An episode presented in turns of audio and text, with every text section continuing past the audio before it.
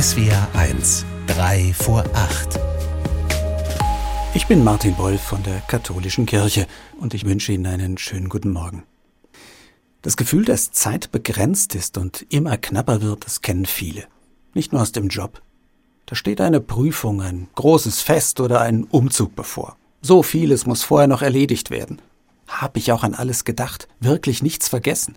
Wird am Ende alles auch so klappen, wie ich mir das ausgedacht habe? Und immer sitzt einem dabei diese Zeit im Nacken, die immer kürzer zu werden scheint. Mir macht sowas mächtig Stress. Dass die Zeit begrenzt ist und abläuft, das war für die ersten Christinnen und Christen tatsächlich eine Art Grundgefühl. Nur als stressig scheinen sie das damals gar nicht empfunden zu haben. Ganz im Gegenteil. Weil sie damals noch gehofft haben, dass Jesus bald wiederkommen und Gottes neue Welt dann endlich voll und ganz da sein wird. Denn darauf hat auch Jesus selbst ganz fest gehofft. Es spiegelt sich in der Geschichte, die heute in den katholischen Gottesdiensten zu hören ist. Da wird erzählt, wie Jesus beginnt, als Wanderprediger durch Galiläa zu ziehen.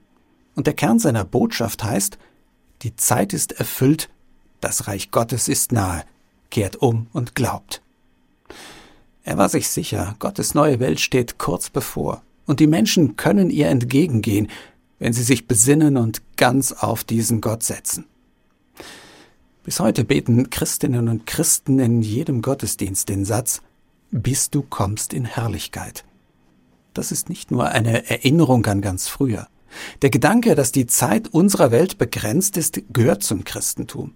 Oft wird das einfach wie selbstverständlich gesagt. Doch wenn ich in Ruhe darüber nachdenke, dann ist der Satz ja ungeheuerlich.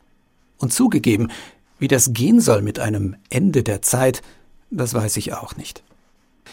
Was ich mir aber sehr wohl vorstellen kann, je älter ich werde, umso mehr, dass meine eigene Zeit zu Ende geht. Dass ich mich immer öfter mal frage, wie meine Lebensbilanz wohl am Ende aussehen wird. Sicher, das könnte mir völlig egal sein. Nach mir die Sintflut. Ist es aber nicht. Weil ich als Christ eben glaube, dass ich das nicht nur vor mir selbst, sondern auch mal vor Gott vertreten muss. Angst macht mir das nicht. Aber es macht mir klar, dass auch Zeit endlich und kostbar sein kann und dass es deshalb nicht gleichgültig ist, was ich daraus mache. Martin Wolf aus Kaiserslautern, Katholische Kirche.